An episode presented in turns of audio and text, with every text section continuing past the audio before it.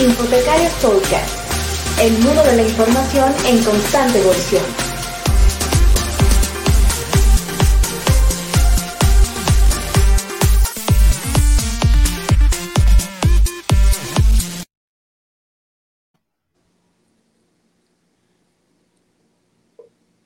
Hola, hola, bienvenidos de nuevo a este podcast de Infotecarios. ¿Dónde está nuestro jefe?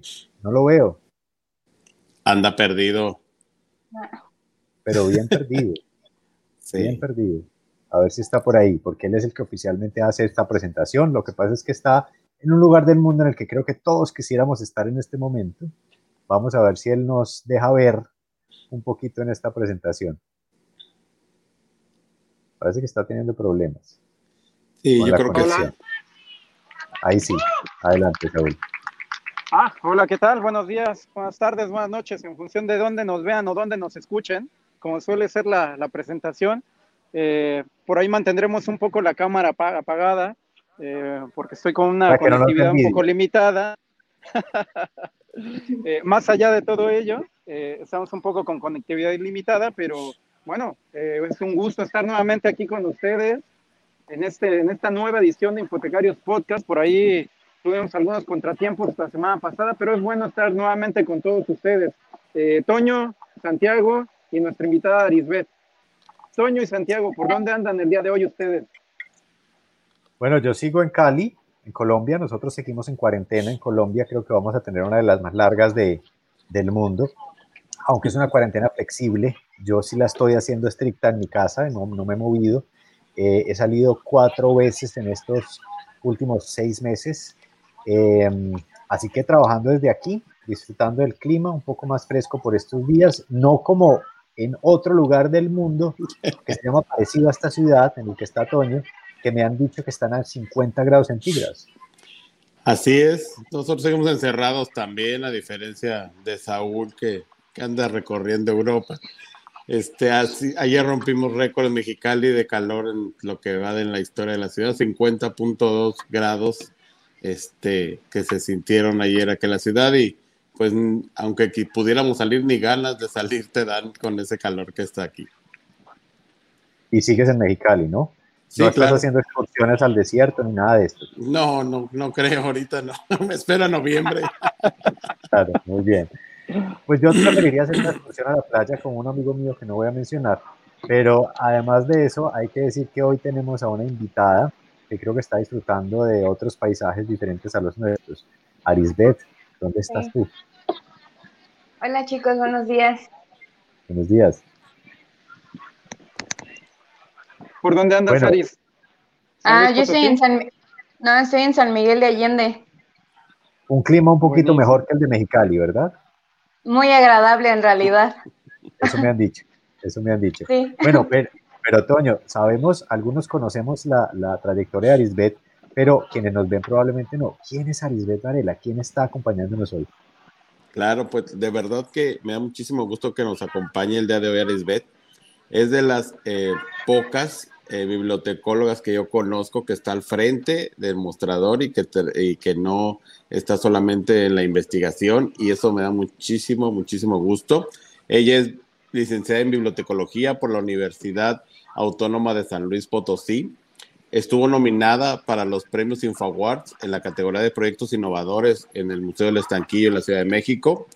Trabajó en un proyecto de vinculación para la obtención de fondos con la Fundación Leer es Saber en Laredo, Texas. Ganó la cuarta pasantía internacional de bibliotecas en Costa Rica y se encuentra realizando un modelo de intervención de espacios públicos para el fomento de la lectura en San Miguel de Allende.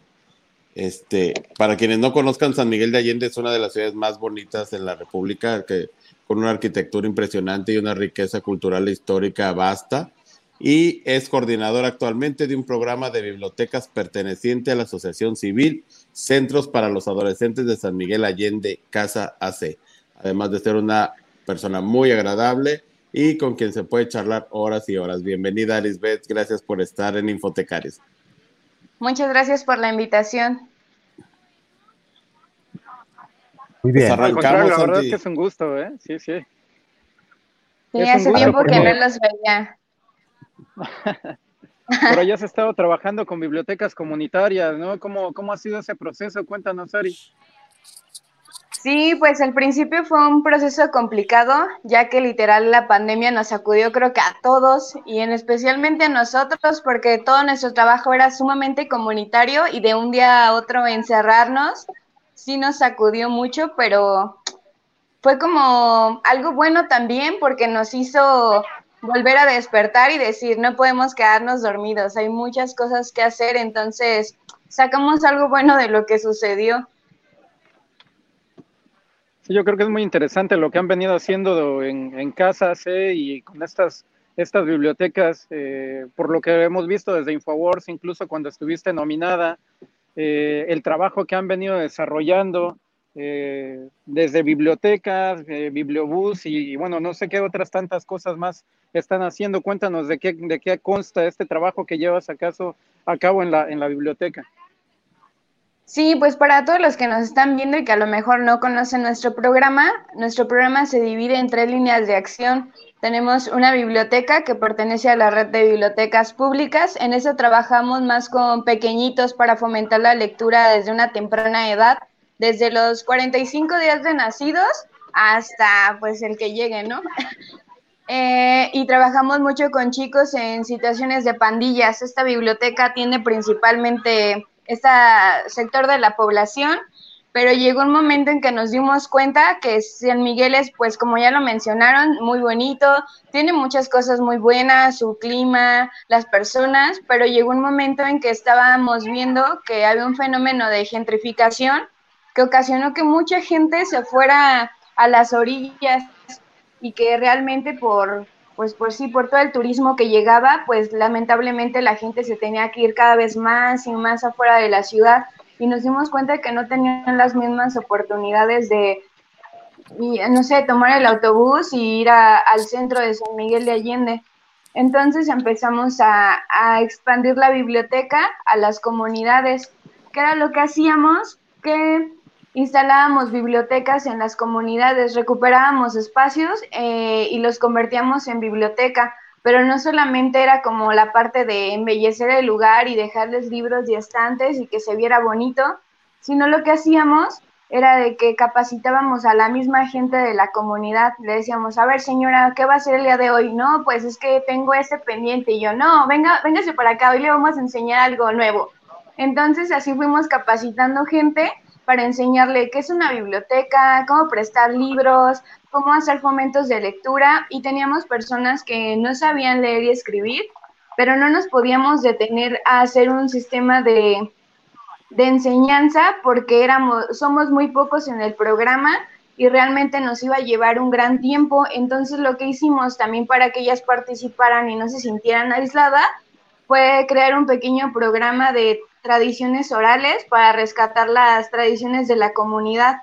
Y así poco a poco fuimos creciendo el programa. Ahorita tenemos 89 madres voluntarias de diferentes comunidades de San Miguel de Allende y municipios. Pero llegó un momento que como nosotros pertenecemos a una asociación civil, la verdad los fondos eran muy complicados de conseguir y pues el presupuesto para seguir instalando bibliotecas, los libros realmente también era lo que más por ahí hemos tenido conflictos en cuanto a la recaudación. Entonces se nos ocurre crear una biblioteca móvil para llegar a todos esos lugares que ya nos estaban solicitando, pero que en realidad pues no teníamos oportunidad ya de instalar una biblioteca. Entonces dijimos, con una biblioteca móvil vamos a poder llegar a más servicios y nos vamos a ahorrar el proceso de la habilitación del espacio y eso lo podemos invertir en comprar más libros o en este caso se generaba para los gastos de la gasolina y pues así estuvimos operando todo el 2019 hasta llegar a casi 22 comunidades diferentes. Entonces fue algo como muy, muy padre y es como lo que trabajaba el programa de, de bibliotecas. Maravilla. Arisbet, ¿y cómo llegaste a ese? Bueno, primero voy a dar unos saludos, porque les dije que hoy iba a estar muy concentrado en las redes sociales, eh, así que voy a saludar a Gustavo Gutiérrez, que es un bibliotecario excepcional de Cali, Colombia. Eh, no porque esté aquí, te, lo voy a decir, no porque yo estoy en Cali, sino porque lleva a cabo un proceso eh, también desde su biblioteca, desde su iniciativa bibliotecaria que se llama Bibliogueto, eh, para combatir la violencia a, partir de estas experiencias bibliotecarias y de lectura. O sea, está muy conectada con esa idea, muy conectado con esa idea de transformación social que tú planteas aquí, Arisbet. Eh, así que un saludo para Gustavo y para Bibliogueto. También nos saluda Andrés Reynoso. También nos saluda Andrés Reynoso, nos saluda Beatriz Arli desde Montevideo, Andrés desde Buenos Aires y Jesús Parra también nos saluda y nos dice que eh, para Claudia, Toño y Saúl, así como Alejandro Machorro Nieves, que nos saludaba desde YouTube. Eh, Arisbet, te hacía una pregunta. ¿Tú cómo llegaste a detectar esa necesidad em, en tu comunidad? ¿Hiciste algún proceso formal o simplemente se trató de escuchar a la gente y poder detectar que, que lo podía solucionar de esa manera? ¿O cómo llegaste a esas ideas que estás ejecutando desde tu biblioteca? Pues sumamente fue un trabajo de comunitario, de salir a la calle y decir a la gente, hola señora, soy bibliotecario, aquí tiene una biblioteca muy cerca de su casa, ¿qué necesita? Porque muchas veces creo que es el, el problema, ¿no? Que están las bibliotecas, pero la gente no, no va, no, no entra, no hace por entrar al lugar porque le da miedo o como nunca lo ha conocido, creo que nosotros siempre decimos, eh, algo que no conoces, pues no lo puedes querer. Entonces, literal, empezamos a hacer un, un recorrido por, por las comunidades, por la colonia, de empezar a sondear qué pasaba, de, oye, ¿por qué nunca has venido a la biblioteca? Y tuvimos respuestas desde, es que yo pensé que solo era para la gente que estudiaba, es que yo pensé que me iban a cobrar, es que no sé, pensé que solo era para la gente que iba bien vestida.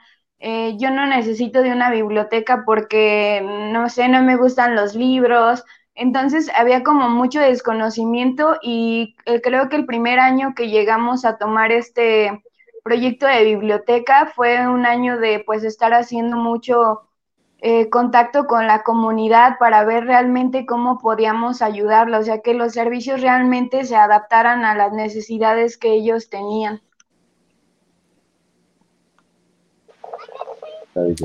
Saúl, ¿qué nos quieres decir desde las playas de Ibiza? Uy, perdón, dije dónde estabas.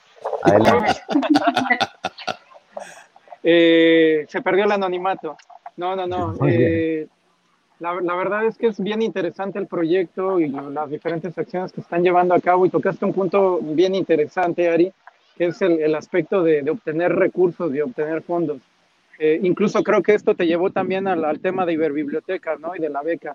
Eh, cuéntanos cómo, cómo fue eso, cómo, cómo lograron obtener fondos, porque finalmente creo que una de las carencias que suelen tener las bibliotecas o uno de los pretextos más hablados es que no hay fondos, ¿no? Entonces, eh, ¿cómo, ¿cómo lo hicieron ustedes? Mm, sí, de hecho, pues eh, parte importante, una de nuestras actividades también dentro de la biblioteca es la recaudación de fondos. Es estar buscando propuestas de, para obtener recursos federales, donativos en especie, buscar aliados. De hecho, uno de nuestros aliados, pues en este caso fue un señor de Dinamarca que cuando nosotros le contamos y le dijimos, ¿sabe qué? Nos gustaría tener una biblioteca móvil porque cubriríamos esta necesidad. Entonces fue un trabajo de casi un año de estar en conjunto con ellos escribiendo, eh, hablando con ingenieros, con más personas que nos pudieran asesorar, pero es un trabajo literalmente de todos los días, ya que si nosotros nos dimos cuenta que si queríamos ejecutar estos proyectos y realmente brindar un servicio a más gente y que la biblioteca traspasara las paredes y que saliera y la conociera, íbamos a necesitar fondos y muchas veces pues creo que todo mundo, como lo dice Saúl, creo que siempre es lo que sale por delante, es que mi biblioteca no tiene fondos y por eso no hago nada. Pero realmente cuando uno empieza a trabajar y a empezar a buscar convocatorias, empieza a buscar como aliados, tanto de empresas también que son socialmente responsables, o, con la misma comunidad. Recuerdo una historia de que cuando recién empezamos a instalar las bibliotecas, no teníamos el, fondo suficiente en realidad para, para hacer todo el proceso de la habilitación y como nadie lo había visto, o sea, también hubo personas en el camino que no creían que ir a instalar una biblioteca a sabe cuántos kilómetros de la ciudad, o sea, iba a funcionar y cómo se iba a mantener. Entonces recuerdo que las mismas señoras de la comunidad, cuando empezamos a trabajar con ellas, era como de, no, ¿qué tal si hacemos una rifa? ¿Qué tal si hacemos una kermés? O sea, eran, a lo mejor las personas dicen, pero pues, ¿cuánto dinero puedes juntar de ahí, no? Pero pues es que ahí es cuando se genera el cambio, porque ellas ya se sentían como parte de la biblioteca, o sea, ya era como algo de, de su comunidad y que trabajaban para seguirlo manteniendo y me acuerdo que ese día las señoras hicieron una kermés y todo el dinero que se recaudó nos lo dieron para para hacer murales, comprar pintura, nosotros fuimos así consiguiendo libros, entonces ha sido como todo un proceso de ir a tocar puertas. Claro que ha habido muchos que se han cerrado, pero también ha habido en el camino buenos aliados de que cuando platicamos el proyecto, eh, han dicho, sí, yo me quiero sumar a la causa, a lo mejor yo no tengo tanto dinero para donar el día de hoy, pero yo te puedo dar donativos en especie, no sé, te puedo donar libros, material de papelería y pues realmente todas esas cosas sirven. Creo que aquí como, no es secreto, pero la clave siempre es eh, más que nada creer en los proyectos y amarlos de verdad, porque si uno los quiere, pues con toda la gente voy a ir platicando, entonces cuando lo vamos contando de voz en voz, pues va a ir apareciendo gente con la que a lo mejor hacemos sinergia. Pero no es solamente el creer en, el proyecto y quererlos, es también querer a tu comunidad y querer desarrollarla. Finalmente la preocupación que te lleva a querer desarrollarla. A mí me interesa mucho cómo trabajan con los niños, los más pequeños, que nos comentabas que reciben desde 45 días en adelante. ¿Cuál es el, trabajo que tienen con estos niños para desarrollarlos? Eh, bueno, ahí en la, en la organización eh, tenemos al lado un kinder preescolar, entonces los chicos pues todos los días pasan por la biblioteca, entonces nosotros hablamos con, con el Centro de Desarrollo Infantil, con la directora y hicimos un trabajo en conjunto donde los chicos nos visitan todos los días. Bueno, esto es antes de la pandemia porque ahora después de la pandemia hicimos otras cosas. Eh, los chicos nos visitaban todos los días y, por ejemplo, hacíamos el, el, fomento de lectura. O sea, nosotros ayudábamos y capacitábamos a las maestras para que ellas pudieran hacer fomento de lectura con los más pequeñitos. De hecho, en alguna ocasión hubo un donativo que se nos otorgó que recuperamos. Entonces, lo que hicimos fue fomentar la lectura desde que el niño llegaba al mundo. Conseguimos la donación de 300 libros y como tenemos una clínica de maternidad, lo que nosotros hicimos fue que todo el bebé que naciera en esa clínica de maternidad se le diera un libro con su credencial de biblioteca y como unas pequeñas instrucciones de hola mamá, hoy que tienes a una nueva persona, es importante fomentar la lectura con tu bebé. Espero que disfruten este libro y su credencial de biblioteca para cuando el niño esté un poco más grande, la mamá puede ir a canjear esa credencial a, la biblioteca, pues que le quede más cercana de las que pertenecen a nuestra red. Y pues hemos hecho como varias acciones para fomentar la lectura con los niños más pequeñitos. Desde eso, prestarles cinco libros se llevaban a la semana por niño y los regresaban los días viernes. Y pues hacía fichitas de trabajo en donde a veces les preguntábamos a los niños o los papás nos decían, ah, es que hoy el libro trató de esto y entregaban como una pequeña ficha de lectura de, lo que hacían con los niños, aunque en realidad creo que ahí los niños nunca mienten, o sea, si uno les preguntaba, ellos sí te decían la verdad de, no, hoy sí me leyó mi mamá este libro, hoy no me leyó este, entonces, no sé, ellos poco a poco era, me sorprendía mucho porque a veces nosotros nos enfocábamos mucho a los papás como de recordarles pero después nos dimos cuenta que los niños también eran como los más puntuales ahí de, oye, me llevo esto a mi casa, te lo regreso, oye, mi mamá se le olvidó el libro, pero ah, mañana te lo traigo y yo, ok, está bien. Entonces han sido diferentes estrategias para ir trabajando, pero una de las que más nosotros nos enfocamos es desde los pequeñitos, enseñarle a las mamás cuáles beneficios tienen a leerle a su, a su bebé. Qué bueno. Aris, hay varias preguntas. Me, encanta que desde el, desde el vientre incluso, porque hay unas experiencias en las que de alguna manera he, tenido una participación. En Colombia hay unos clubes de lectura desde las madres gestantes que son apoyados por la Fundación Éxito, uno de los de las grandes, de los supermercados de grandes superficies más eh, conocidos de Colombia, eh, que ha dado unos resultados muy impresionantes a largo plazo, porque las madres y los niños pues tienen un hábito lector que lleva a que esos niños tengan mejor acceso a la educación básica, primaria, gracias a esos procesos lectores que comienzan desde las madres estantes. Así que los resultados seguramente se ven. Pero por aquí te están haciendo varias preguntas, Aris. Primero que te mandan saludos todos, o sea, todos muchos te conocen. Gracias, eh, saludos. Pero además club de fans. te están preguntando dónde pueden saber más acerca del trabajo. Hay una página web de la iniciativa bibliotecaria, hay, una, hay un perfil en redes sociales, ¿dónde pueden localizar esa información extra? Ah, sí, tenemos una página web que es www.casa.org.mx y ahí están todos los programas. Y en Facebook nos pueden encontrar como Biblioteca Casa AC y pues posteamos como varias cosas de las que estamos realizando. Perfecto, muy bien. Bueno, ¿qué ibas a preguntar, Saúl? Porque te, perdimos la señal ahí en la playa. No, no, decía que era, que era el club de fans de, de Arisbed el que estaba por ahí ah. felicitándola. Así es. Sí, es conocida por todos los rincones. Claro, y es muy interesante cómo después de todo este trabajo que has llevado a cabo, también lograste obtener una, beca eh, donde tuviera una participación en, Costa Rica, si no mal recuerdo. Eh, ¿Cómo fue esa experiencia? ¿Cómo, cómo llegaste a, esa, a esa búsqueda o al encuentro de esta oportunidad? ¿Y cómo fue el, proyecto en términos generales? Cuéntanos un poco.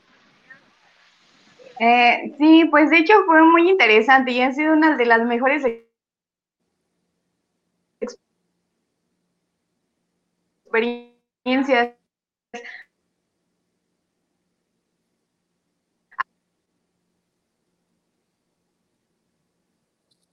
Creo que perdimos a Aris un segundo. Eso nos pasa.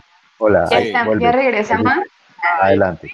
Bueno, les estaba comentando que eh, literalmente, o sea, yo fue de un día que estaba viendo Facebook y vi la convocatoria y dije, ok, no conocía la verdad todo lo que hacía Iber Bibliotecas, y me metí a su página, empecé a investigar y vi como eh, yo gané la cuarta pasantía, entonces ya había unas atrás y yo me metí a verlas como quién había ganado y pues no les miento, ¿no? Aquí es como exclusiva.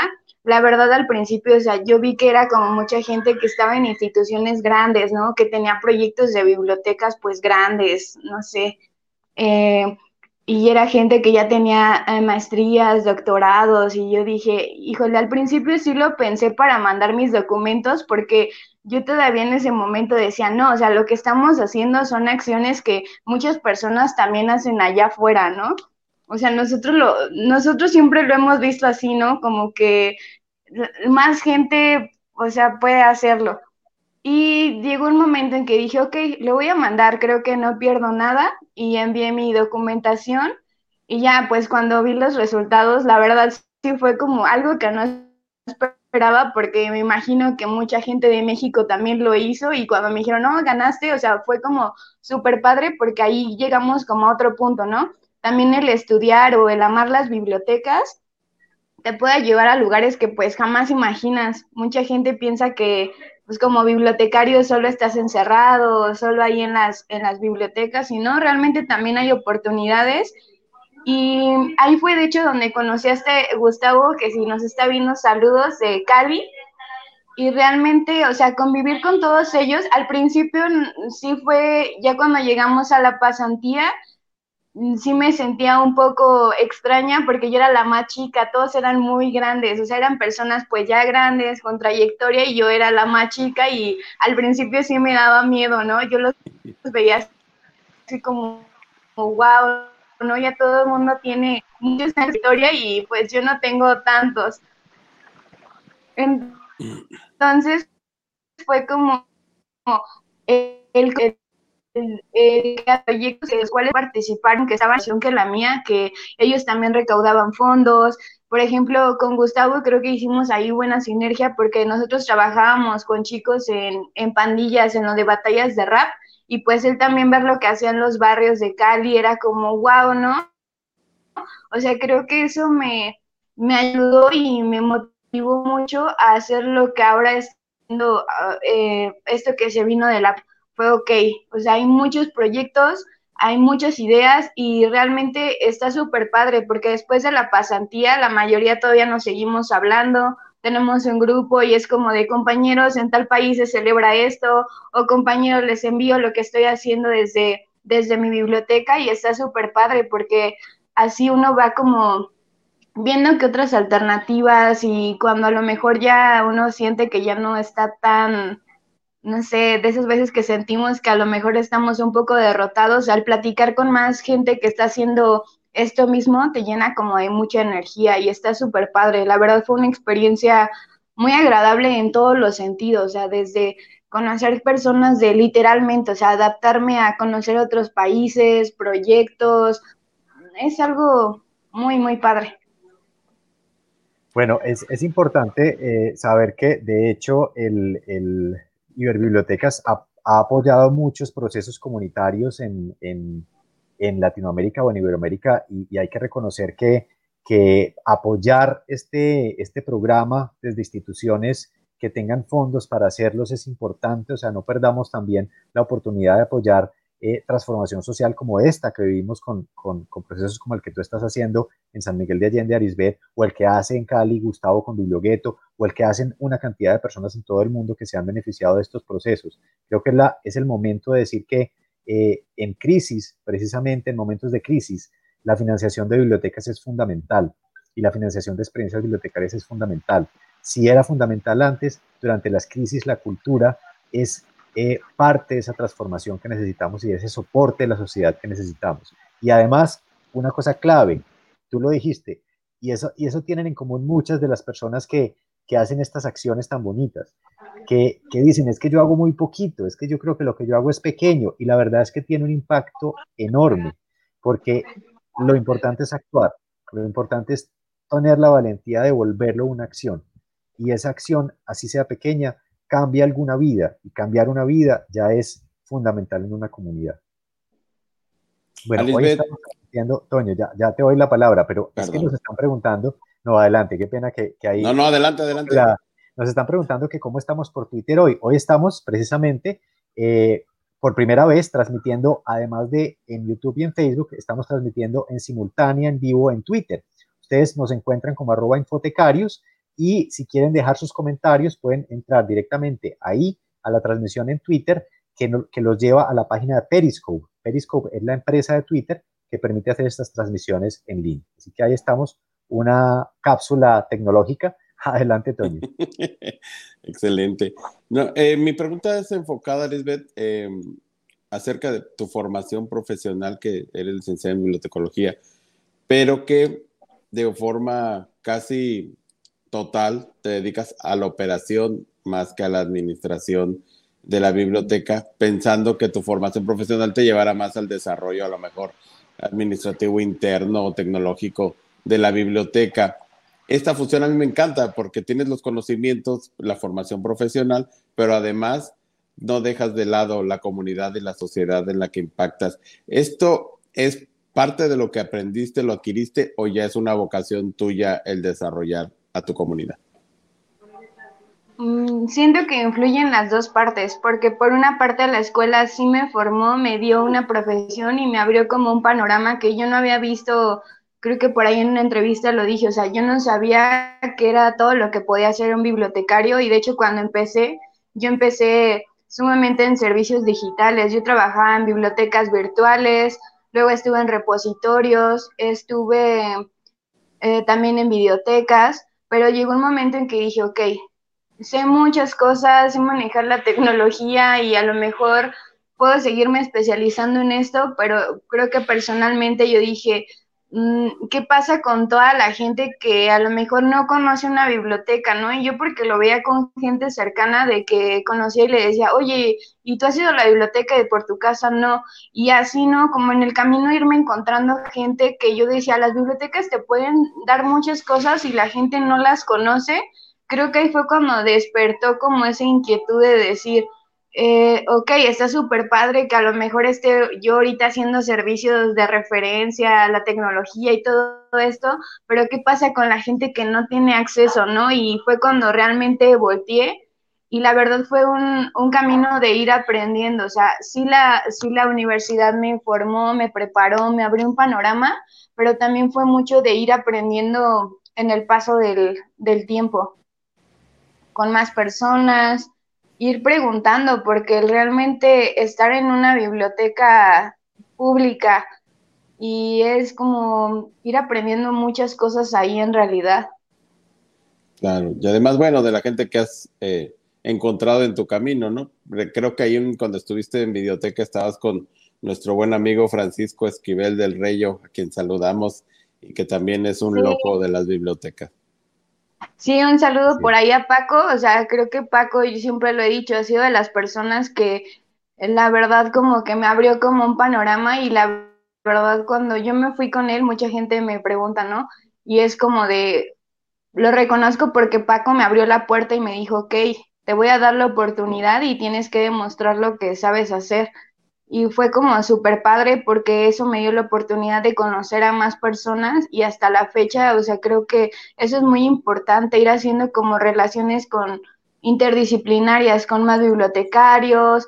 Y aquí, o sea, cuando digo bibliotecarios me refiero a todas las personas que estén dentro de una biblioteca, o sea, no porque haya personas que a lo mejor tengan su papel o no lo tengan, pero al final de cuentas, si están en una biblioteca es porque son bibliotecarios y más de una vez, o sea, lo puedo decir, también me he acercado a ese tipo de personas de decirle, oye, ¿cómo le has hecho? Tienes ya tantos años en, en la biblioteca, o sea, enséñame cómo es el proceso de, de trabajo comunitario, porque a lo mejor yo sé la teoría, pero al tiempo de ponerlo a la práctica, la verdad sí cambiaba. Igual cuando llegó la biblioteca móvil, o sea, yo al principio fue súper padre y dije, la idea en mi cabeza y dije, quiero una biblioteca móvil así y así, pero ya cuando entré al proceso, o sea, también fue algo complicado porque fue sentarme con los ingenieros que iban a hacer las modificaciones del vehículo, fue ver con la empresa que nos vendió el vehículo, porque, o sea, en mi vida iba a comprar un vehículo de ese tamaño y en mi vida voy a ir a una empresa a modificar un vehículo.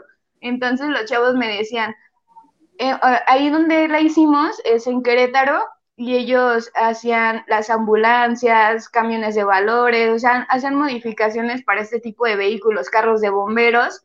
Entonces, cuando yo llego, le digo, es que quiero una biblioteca móvil y me dice, es que nunca hemos hecho una, no sabemos cómo hacerla, tú dinos qué quieres. Y yo dije, es que yo puedo decir, o sea, yo puedo en mi cabeza tener que quiero, pero fue también un proceso de estar investigando con más gente, de, oye, cuáles son los parámetros, ¿cómo le debo decir a los ingenieros, no? Porque al principio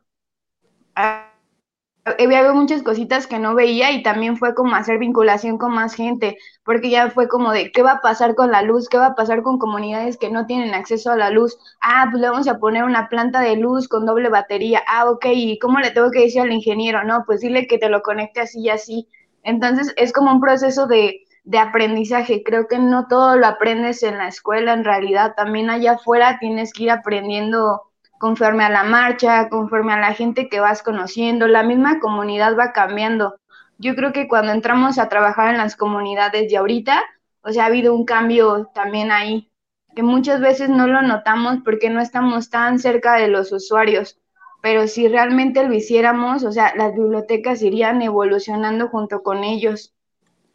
Bueno, hay, dos cosas claves que tú mencionas, Aris.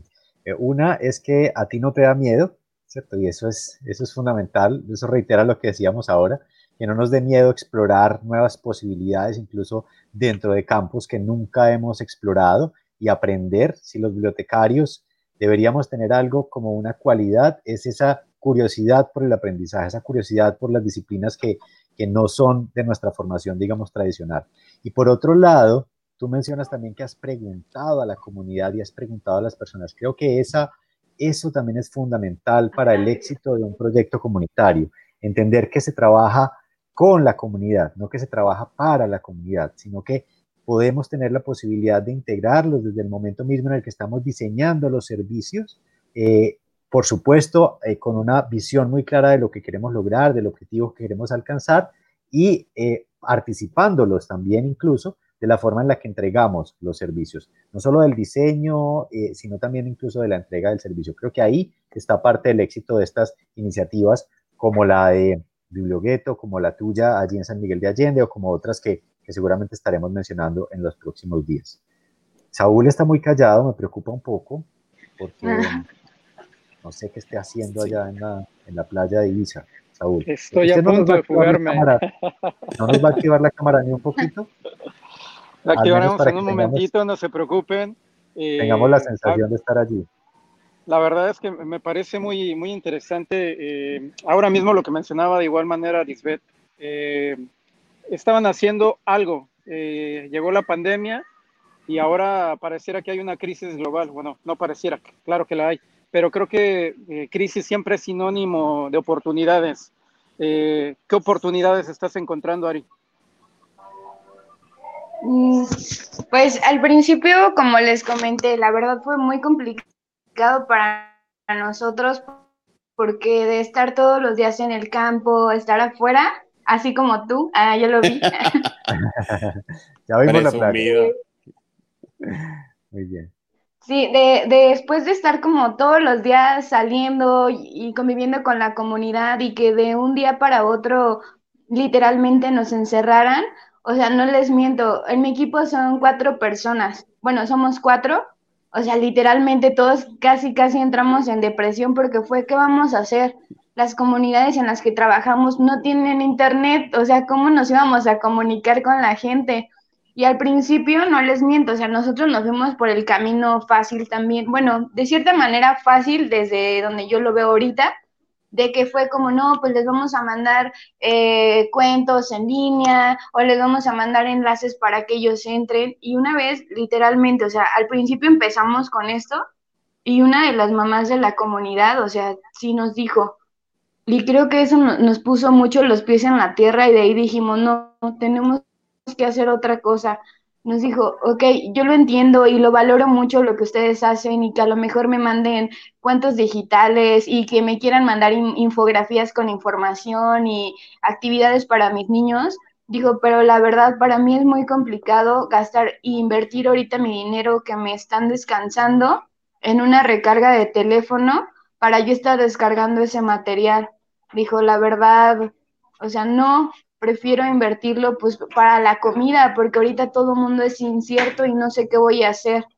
Entonces fue como cuando nos cayó como un balde de agua fría y dijimos, o sea, tiene razón, nosotros lo estábamos viendo como muy superficial de, ah, pues no, pues todo se va a arreglar mediante el Internet, pero dijimos, no, o sea, hay comunidades que sí no tienen acceso y es cierto lo que dice la señora, la economía no está tan bien para que ellos, me decía, yo prefiero ocupar mi saldo para escribirle a la maestra y preguntarle cuándo van a regresar a clases que para estar descargando cosas o entrar, ¿no?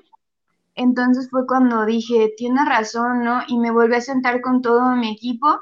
Mi equipo igual está conformado por, mm, somos algo multidisciplinario. Es Gary, que él sí es bibliotecario, pero también es cuentacuentos es Liz, que ella es archivóloga, pero también trabaja mucho con el sector de las comunidades. Y tengo a mi otra compañera Alma, que ya ahorita está estudiando, eh, y aparte ella es mamá y grafitera. Entonces, como ven, el equipo también creo que por eso ha funcionado, porque no todos nos enfocamos así como, ah, todo esto debe de ser así, porque así lo dice la bibliotecología y tenemos como ese tipo de discusiones de, no, a ver, ¿qué vamos a hacer? Y fue cuando dijimos, tenemos que empezar a crear como algo. Lo primero que surgió fue un canal para niños que se llama Noticuentos, que está ahorita en YouTube. La intención era que los niños nos pudieran contar qué era lo que estaban haciendo desde sus casas. Este servicio se creó principalmente pues para los niños de San Miguel de Allende o de zonas donde sí hubiera internet, porque dijimos, ahorita se están creando muchas cosas de todo, ¿no? Por ejemplo, ahorita que nosotros estamos charlando y muchas cosas así, pero dijimos, ¿dónde está la voz de los niños, no? ¿Dónde hay contenido para los niños? Porque muchas veces como que los omitimos y ellos tienen mucho que decir, o sea, nosotros nos ha sorprendido la respuesta que hemos tenido y empezamos a crear este noticiero para los niños. Al principio la intención era brindarles noticias para que ellos se enteraran y con una manera digerible, pero después nos dimos cuenta que los niños tenían muchas más respuestas o mucha más información muy, más interesante y creamos lo que son reporteros biblioteca. ¿Qué es esto? Que los niños se inscriben a la biblioteca, entonces ya nosotros le mandamos un kit hasta su casa de hola amigo, bienvenido, te mandamos tu credencial de reportero biblioteca, tu primera misión es que nos reportes cómo te llamas y desde dónde, de dónde transmites. Hay, tenemos dos modalidades, está el kit físico que ese sí lo hemos entregado pues en Dolores, en San Luis Potosí, en San Miguel, que son como lugares que nos quedan más cerca y que por los lugares donde venimos es más fácil repartirlos, pero para la gente que está más lejos se les envía un kit virtual. Entonces ya el niño, o sea, al principio fue como esta la idea, pero nos dimos cuenta que había muy buena respuesta y que los niños de verdad se tomaban su papel muy en serio de reportar y de mandarnos cosas. Entonces dijimos, ¿qué va a pasar, no? Y creamos, eh, hicimos la búsqueda de varios voluntarios, que ahorita actualmente me parece que son 10 voluntarios, los cuales le marcan a los niños y le dicen, hola reportero biblioteca, te llamo para decirte que tu misión de esta semana es investigar acerca de el Día del Abuelo o para investigar qué es el bibliotecario. Entonces ya los niños ya saben que tienen una semana, una misión para reportar, ya sea que manden una fotografía, manden un video, manden una carta y cada vez que ellos mandan algo, nosotros de biblioteca les mandamos como tarjetitas de colección o algún juego de mesa. Entonces es como una interacción ahí también mucho, o sea, no solamente nosotros ser receptores, sino que también involucrarlos y a veces les llamamos y le decimos, hola señora, queremos hablar, no sé, con Josecito. Entonces el niño está súper emocionado porque la llamada que está llegando, o sea, no es para su mamá, es para él. Y al niño le explicamos y ya nada más después, cuando son muy pequeñitos, sí les enviamos a la mamá un guapo, señora, esto es lo que le explicamos al niño por si se le escapa algo usted tiene duda, pero todo lo, lo arreglamos directamente con los niños y nos empezó a funcionar y creo que eso nos dio como energía para decir, ok, no está todo terminado, vamos a ver cómo avanza la pandemia y cómo, y cómo podemos empezar a salir a la comunidad. Entonces está esa, esa actividad actividad fue como la primera que creamos y hasta la fecha ya casi tenemos 100 reporteros biblioteca de diferentes lugares de la República. De hecho, también tenemos a una chica de Estados Unidos, tenemos en Paraguay, en Argentina. Y pues está súper padre porque la verdad nunca lo hicimos con la intención de, no sé, querer ser youtubers o cosas así. Nosotros lo hicimos porque pues hay que ver qué hacen los niños, ¿no? ¿Qué están aprendiendo en sus casas? Ponerlos a hacer algo y más ahorita que pues es más fácil que la mamá les dé el celular y les ponga YouTube, ahí que estén viendo videos, pues a lo que ellas están haciendo algo, entonces es como la primera acción que ahí hicimos.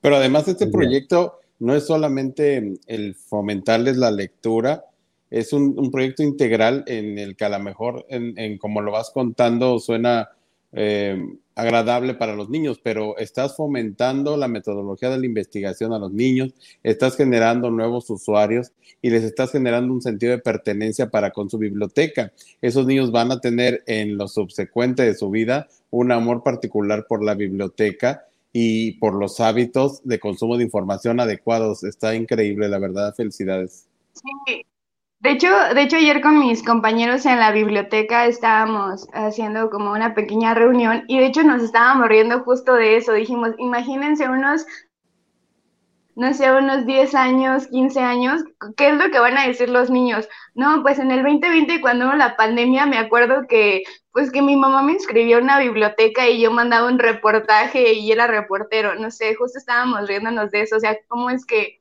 cuando pase el tiempo los niños van a contar? Como su experiencia de haber sido reporteros durante una pandemia cuando estaban encerrados. La verdad sí nos dio como un poco de ahí.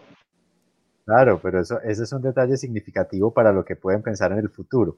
A propósito de eso, Aris, hay una pregunta eh, que viene, eh, permíteme, yo la busco, la ubico por aquí, creo que viene desde el Perú, qué interesante, ¿no? Que nos saludan, eh, nos saluda Murucuna Espacio Cultural Corongo y nos preguntan a raíz de, del asunto de los reporteros bibliotecarios, que tiene un componente telefónico muy interesante que estamos usando un medio más tradicional también para la interacción, ¿qué otras formas eh, de llegar a los usuarios estás usando más allá de Internet, a propósito de esa falta de conectividad que nos mencionabas ahora? Sí, pues ahí fue como, ese fue como el primer paso que le dimos a la biblioteca para activarnos y no estar así como esperando a ver hasta qué hora nos dejaban abrir la biblioteca, y después de eso, eh, ya con más, eh, ya con las medidas eh, necesarias, con algunos cursos que tomamos en cuanto al COVID y todo lo que teníamos que saber y eh, también el equipo de protección necesario, empezamos a salir a las comunidades, pues a hablar con las voluntarias que ya teníamos, que muchas de ellas pues trabajaban directamente, mm, pertenecían a, la, a las escuelas. Entonces nosotros fuimos a visitarlas a sus casas y le dijimos como eh, cómo la está pasando. Otra vez fue como un trabajo de mini investigación ahí para ver las necesidades y cómo podíamos ayudar. Entonces, en esas visitas yo me di cuenta que estábamos, nos detuvimos a comprar en una tienda de la comunidad y que la gente, o sea, seguía llegando a esa tienda porque pues era de primera necesidad, no viajaban hasta el centro de San Miguel, pero llegaban a esa tiendita o llegaban con doña Juanita a, a comprar comida o iban con la señora que vendía las raspas y churritos porque les quedaba, no sé, a la vuelta de su casa y pues de cierta manera los niños salían a comprar ahí.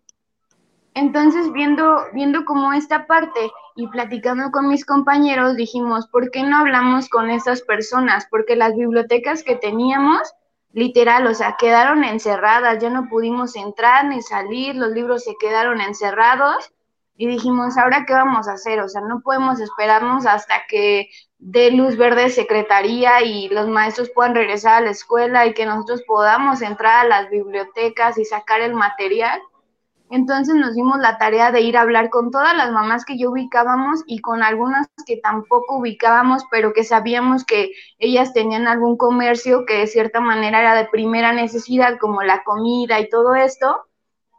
Entonces hablamos con ella y le dijimos, mamá, eh, ¿qué, le ¿qué le parecería si nosotros pusiéramos una biblioteca aquí en su local, en su negocio, para cuando tengan los niños a consumir, de cierta manera tengan la oportunidad de llevarse libros a su casa eh, con su credencial. Y al principio como que las mamás decían, ¿es en serio? Pero como, eh, como que no visualizaban el que a lo mejor una persona comprara, no sé, unas papitas o, o algo de comida y se llevara el libro.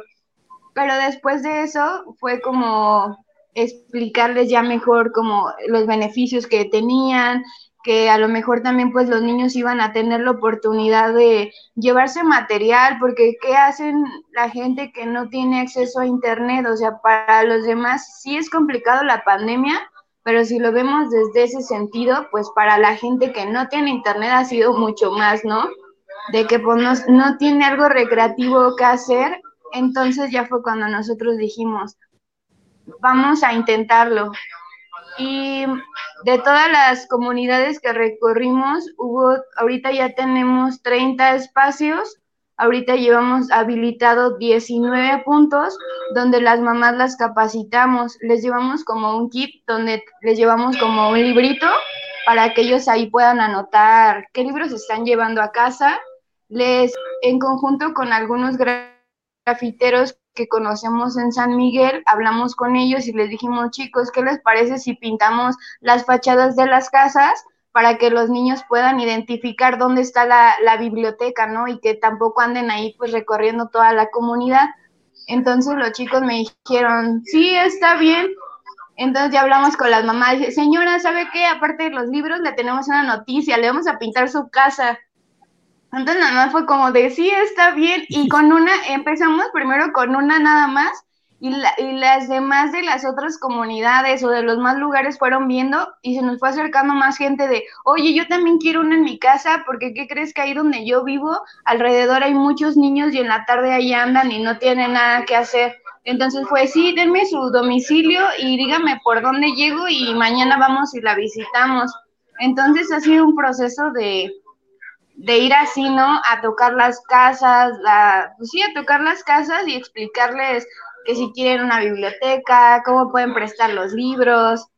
Ha sido todo un proceso y hasta el momento así estamos trabajando. Sacamos todos los libros de la biblioteca y los llevamos a las comunidades y se cambian cada 15 días porque también creamos o implementamos un pequeño sistema de desinfección para que los para que de cierta manera pues no vayan a decir, ay, es que los libros ya contagiaron a toda la comunidad, ¿no? Los ponemos en cuarentena y luego vuelve, se vuelve a ir otro lote de libros y regresa uno, se pone en cuarentena y se van los otros. Y hasta el momento ha tenido buena respuesta porque hay muchas mamás que en verdad, o sea, yo lo reconozco mucho y lo valoro porque han sido de sí, oye, ya se me prestaron tantos libros, ya no voy a tener libros limpios para prestar, porque nosotros lo que hicimos fue dejarles bolsas, decirle, a ver mamá, aquí en esta bolsa están todos los libros limpios, en esta bolsa tiene que echar los libros que los niños se llevan y le regresan para que no se revuelvan. Entonces, literalmente nos decimos como promotores de, de los que surten las tienditas, ¿no? Ir a resurtir, pero libros. Y ha sido un proceso muy interesante el que hemos trabajado con todas esas personas que no tienen acceso a Internet. Y ahorita lo que estamos como diseñando por ahí un poquito es empezar a sacar la biblioteca móvil, pero sacarla con algunas maestras para empezar a apoyar en las clases, ya que pues como todo va a ser de manera virtual, pues de cierta manera poder, poder ser el soporte, ¿no? Trabajar en conjunto la biblioteca con pues el sistema educativo y que la biblioteca móvil pues ayude, porque como esta lleva luz, y tiene varios material ahí que sea como un mini salón de clases portátil ir a las comunidades a apoyar a los niños. Arisbet, una, es, los que te conocemos sabemos que detrás de ese angelical rostro hay un carácter bastante fuerte. Este, ah. y, y, tú que eres, eh, que compartes los beneficios de ambos mundos, de la, del área operativa de las bibliotecas y del el área eh, pues, del conocimiento a través de, tu licenciatura. ¿Qué diagnóstico tienes acerca de la Red Nacional de Bibliotecas? ¿Qué, qué crees que, que, que, pueda, que pueda ser mejor? Y sobre todo la pregunta que no pueda faltar es, ¿qué opinas del famoso manifiesto? Ya te veía venir con esa pregunta. Tenemos a la siguiente pregunta. y que nos cuentes también de todos somos mm. bibliotecarios, ese hashtag que has estado utilizando por ahí. Sí, de hecho ese surgió hace un año aproximadamente, porque por ahí yo tenía, bueno, una compañera, Rosy de, de Morelos, eh, una vez hizo una publicación y una persona le comentó y le puso, tú no tienes derecho a decir eso porque tú no eres bibliotecario egresado de ninguna escuela. Entonces yo vi la publicación y yo dije, oye, o sea, ¿eso qué tiene que ver, no? O sea, ¿por qué a fuerzas tener ese afán de tú no tienes el título y no eres nadie, ¿no? Entonces ahí fue cuando yo puse que al final todos somos bibliotecarios porque todos estamos en el mismo barco de las bibliotecas, todos padecemos lo mismo y de ahí fue donde surgió como ese hashtag y creo que ahora más que nunca lo utilizamos con todo esto. Creo que es una pregunta un poco difícil de contestar, ya que pues siento que necesitaría como irme un poco más atrás, ¿no? Y a la historia, porque como yo un día platicando con alguien le decía, somos una nueva generación que a lo mejor no estamos muy involucrados aún en la política o que no hemos visto como toda la trayectoria de dos instituciones o dos mundos de tanto los los profesionales y los públicos empíricos. Entonces, no sé si es por nuestra edad, si por cómo yo lo veo, pero yo digo, es que en realidad ni siquiera debería de haber ahí como una discrepancia porque todos estamos en el mismo barco. Así tengas un papel de bibliotecario o no lo tengas, tienes que atender usuarios y tu objetivo principal es fomentar la lectura y brindar servicios de información. O sea, no sé por qué muchas veces los adultos, bueno, más grandes, se la complican tanto con, no sé, con querer meter en un, en un cuadro o en un contexto como lo que está pasando y decide a qué lado estás.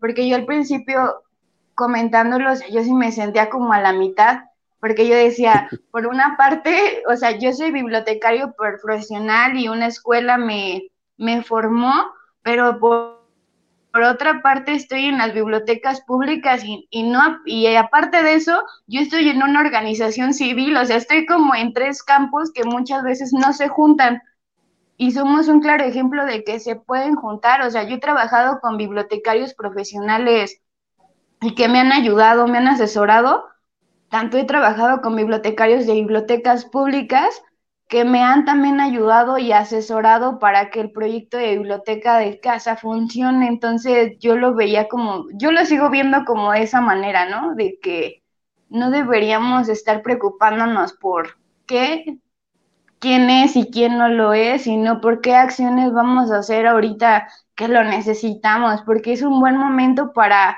para salir y decir, oiga, nosotros somos bibliotecarios y nosotros los podemos ayudar y, cumplir que es eso que siempre decimos, ¿no? Que somos el pilar de la sociedad.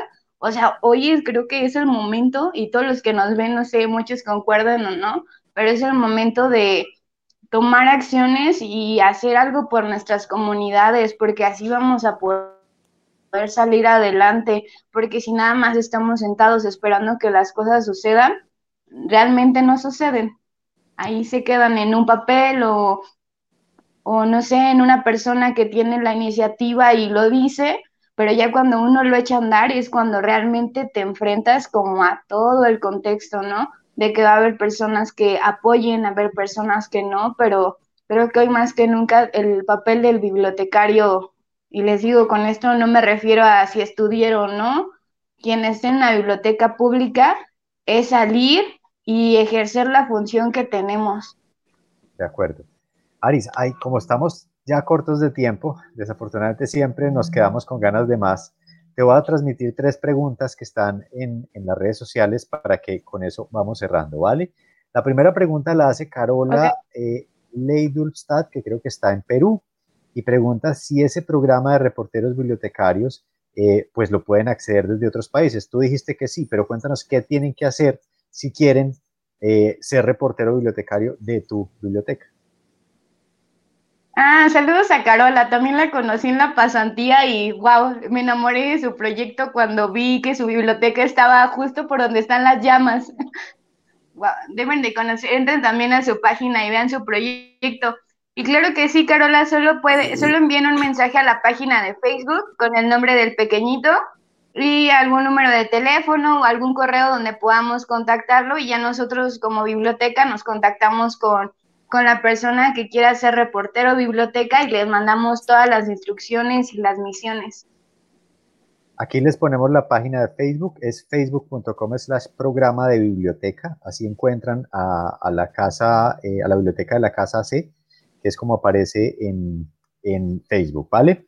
Muy bien. Y aprovechar, eh, Santi, antes de que sí. continúes con la pregunta, aprovechar el espacio ahorita que menciona Lisbeth de Carola, pues a todos aquellos que nos estén viendo y que quieran compartir con nosotros su proyecto, Infotecarios, pues es un Así espacio es. abierto a todos, eh, sin distinción tampoco, como lo dice Arisbeth, nuestra misión solamente es informar, que es también parte de la responsabilidad del bibliotecario, estemos o no de acuerdo, pero sí es importante que todos estos proyectos los repliquemos para que todos tengamos conocimiento y acceso y forma también de apoyarnos.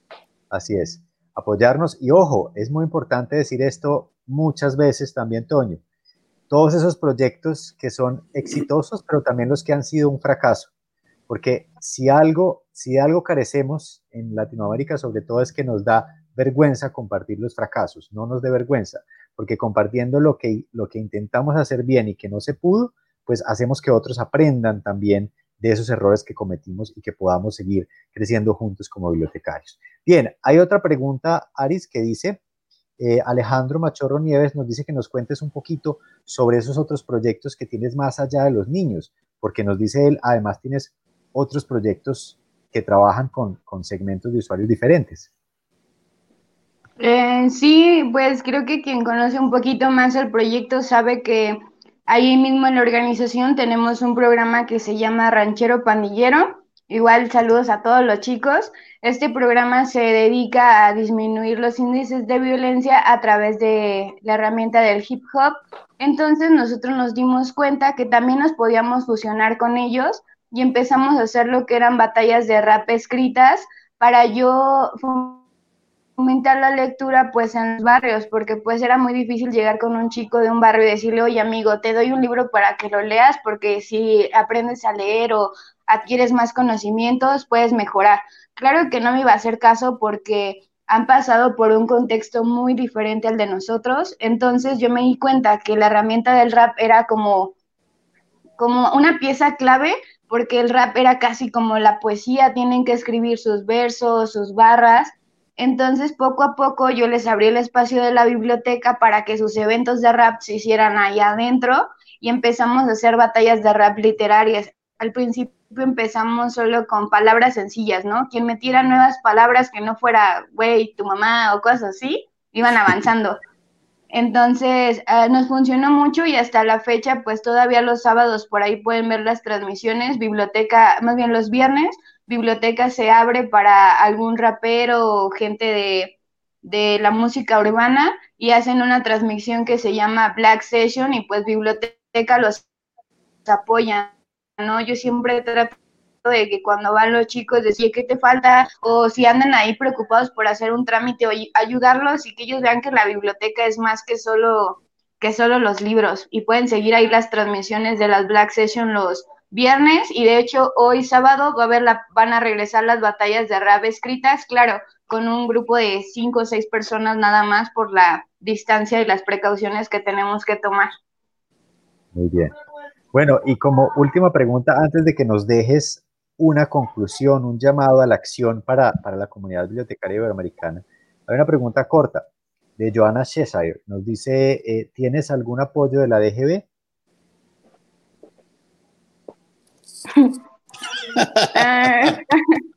yo, es algo de contestar. yo, la transmito. Aquí dice, mira, ahí la pongo en pantalla, incluso dice, ¿tienes algún apoyo de la DGB? O sea, no me la estoy inventando. O podemos llamar a, apoyar la EGB, ¿no? Em, nuestra, nuestra biblioteca central sí pertenece al sistema, a la DGB, pero realmente nunca hemos tenido como un acercamiento tan directamente, ya que pues muchos de los proyectos que hacemos, o por ejemplo biblioteca móvil, pues no están como dentro de, de los parámetros o de lo que hacen todas las bibliotecas públicas, no todas tienen una una biblioteca móvil o no todas las bibliotecas sacan los libros a la, a la calle. Creo que somos ahí como un caso especial, entonces siento que nos falta un poquito más de ahí acercamiento y que nos manden libros, por favor. Perfecto, eso es lo que queríamos oír, que necesitamos apoyos. Para eso también sirven estos Por favor, amigos. Quien nos está viendo pueden hacer donaciones de libros. Nuestra meta este año es la recaudación de 10 mil libros para poder complementar los cuatro programas que tenemos